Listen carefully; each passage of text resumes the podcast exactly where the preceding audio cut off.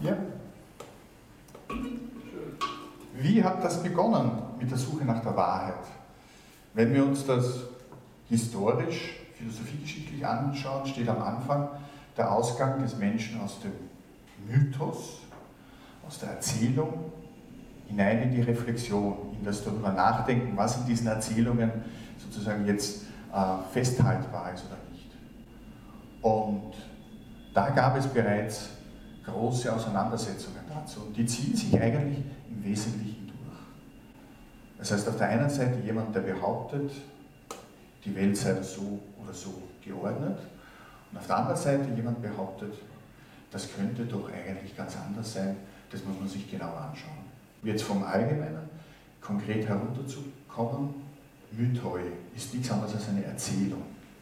Das heißt, die Menschen haben immer versucht, das, was ihr Weltverständnis beinhaltet, in eine Geschichte zu fassen. Und am Beginn unserer Kulturgeschichte stand der Polymythos. Das heißt, es gab viele Geschichten dazu. Nehmen wir allein im antiken Griechenland, da hatte jede Stadt ihre eigene Geschichte. Jede Stadt hat ihren Gründungsmythos und das, was wir heute als zwölf olympische Götter kennen oder vielleicht in der Schule gehört haben, die waren auch in jeder Stadt anders. Die hatten ein anderes Attribut. Hießen in der einen Stadt lag der Schwerpunkt auf diese oder jener Fähigkeit, in der anderen Stadt auf der anderen. Und diese Erzählungen ziehen sich durch. Die ganze Natur wurde gefasst in Erzählungen. Jede Blume, jede Blüte, jedes Tier, jede sozusagen Naturkraft, die sich gezeigt hat, wurde in eine Geschichte gepackt. Und das hat den Menschen ermöglicht, ihre Existenz zu begreifen. Und es gab so Umbruchszeiten. Also man kann so sagen, so beginnend 12. Jahrhundert vor Christus. Wir wissen, da waren dann die homerischen Ebenen, wo dieses Bewusstsein, sozusagen, dass alles nur ein Mythos ist, schön langsam aufgebrochen ist. Man sagt ja heute, dass die Odyssee sozusagen das, die erste Geschichte war, wo der Mensch als selbstbewusster, als Handelnder jetzt in einem Epos dargestellt worden ist. Und in der späteren Zeit gab es Männer, wenige Frauen, die herumgezogen sind und die hat man als Sophisten bezeichnet. Und einer dieser Weisen, der durch die Gegend gezogen ist, der hieß Protagoras. Und Protagoras hat einen Satz, auf dem hat er sozusagen bestanden und er hat gesagt, der Mensch ist das Maß aller Dinge, der Seienden, dass sie sind und der Nichtseienden, dass sie nicht sind. Das heißt, der Einzelmensch ist derjenige, der bestimmt, was wahr ist und was nicht wahr ist. Das heißt, wir haben da in den Anfängen schon einen sehr subjektiven Wahrheitsbegriff.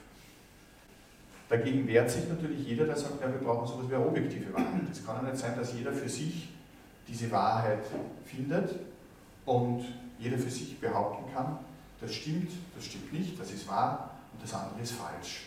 Ein zweiter Herr, der auch damals durch die Gegend gezogen ist, der hieß Gorgias. Und Gorgias war einer der ersten, würde man sagen, Skeptiker. Er hat den Satz behauptet, nichts existiert. Und selbst wenn etwas existierte, wäre es nicht erkennbar. Also schon das Problem, wie ich etwas Wahrnehmendes als solches fassen kann. Selbst wenn es erkennbar wäre, könnte es nicht mitgeteilt werden, weil ich einen großen Sprung habe zwischen dem, was ich jetzt wahrnehme und ob ich alles, was ich jetzt hier wahrnehme, mitteilen kann. Das gelingt mir natürlich nicht, weil ich mit unheimlich vielen Sinneseindrücken jetzt da gerade konfrontiert bin, dass da viele Menschen sitzen und so weiter und so fort. Also ich kann das nur allgemein fassen. Und der, und der Gorgias würde sagen, ja, wenn du es ganz bestimmt fassen möchtest, schaffst du es einfach nicht. Und es könnte auch nicht mitgeteilt werden. Das heißt, in dem Moment, wo ich versuche, etwas eindeutig zu fassen, entstehen daraus Widersprüche. Ja, was heißt das dann für die Wahrheit? Wenn alles letztendlich in Widersprüchen endet. Ein anderer großer Weiser, Heraklit, von dem sind einige, die haben auch gesagt, der ist der Dunkle, von dem sind einige äh, Sätze überliefert. Ich habe zwei mit. Den einen kennen Sie wahrscheinlich, die falsche Kurzversion heißt Pantare, alles fließt. Ähm, die längere Version, die stimmt, heißt, wenn du in die Flüsse steigst, fließen dir immer wieder von neuem neue Wasser zu. Das heißt, alles ist in ständiger Bewegung, das ist der eine Satz.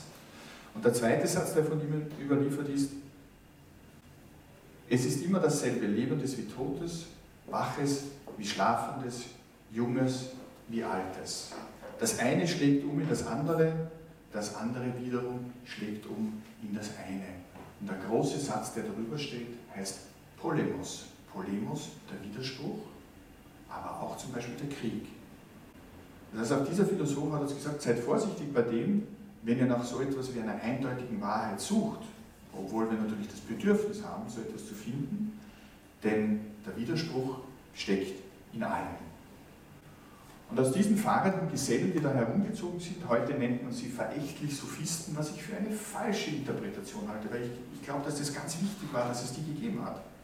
Weil sie uns ermöglicht haben, aus dem Mythos, aus der einfachen Geschichtenerzählung herauszutreten und zu beginnen, darüber nachzudenken, was für uns wesentlich und wichtig ist.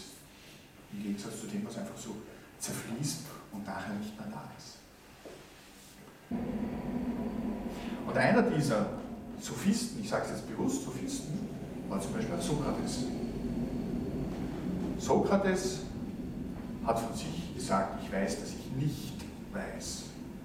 Dass ich als Nichtwissender mehr weiß als diejenigen, die behaupten, dass sie etwas wissen. Und er ist auf die Agora, so wie wir jetzt auf den Marktplatz hinausgegangen und hat die Leute gefragt, was bist du, was machst du, was kannst du, Gibt es so etwas wie Wahrheit? Wie ist es mit der Tugend? Gibt es etwas wie Gerechtigkeit? Also da ist den Menschen ziemlich auf die Nerven gegangen. Was dann auch dazu geführt hat, dass man ihn äh, der Verführung der Jugend und der Gottlosigkeit bezichtigt hat und im Endeffekt hat man ihn dann auch hingerichtet. Sein Schüler war Platon bei dem geht es dann in eine ganz andere Richtung. Der hat sich gegen Gorgias ausgesprochen, er hat gesagt, es muss doch etwas möglich sein zu erkennen. Er hat sich gegen Protagoras ausgesprochen. Er hat gesagt, nicht der Mensch als Einzelner ist das Maß aller Dinge, sondern da muss es noch etwas Höheres geben. Das heißt, Platon hat begonnen, ein System zu entwickeln. Er hat versucht, die Welt systematisch zu fassen. Und immer wenn ich was systematisch fasse, lasse ich anderes weg. Das heißt, bei Platon gibt es dann eben dann den Versuch, über die sogenannte Ideenlehre etwas Greifbares, so etwas zu entwickeln, wo ich mich der Wahrheit annähern kann. Und da ist mir jetzt ein ganz ein wichtiger Punkt, nämlich der Unterschied zwischen der Weisheit auf der einen Seite und der Wahrheit auf der anderen Seite. Wir Philosophen oder Philosophinnen, wenn ich das so sagen darf, würden niemals von uns aus behaupten, dass wir die Wahrheit haben, sondern alles, was wir uns anmaßen, ist, dass wir versuchen, weise oder der Weisheit nachzustreben, ohne dass wir sie jemals äh, erringen können. Und deshalb kann es Ihnen passieren, was ich immer wieder sage, wenn Sie mit einem Philosophen oder mit einer Philosophin zu tun haben, dass Sie nachher mit einem höheren Maß an Verwirrung wieder von dannen schreiten, was gar nicht so schlecht ist. Weil man sozusagen irgendwie ein bisschen durcheinander gebracht wird, eigene Vorannahmen oder Wahrheiten werden zerpflückt. Man hat dann die Möglichkeit, sozusagen auf einer anderen Ebene oder mit einem anderen Zugang aus einer anderen Perspektive etwas von Neuem zu betrachten.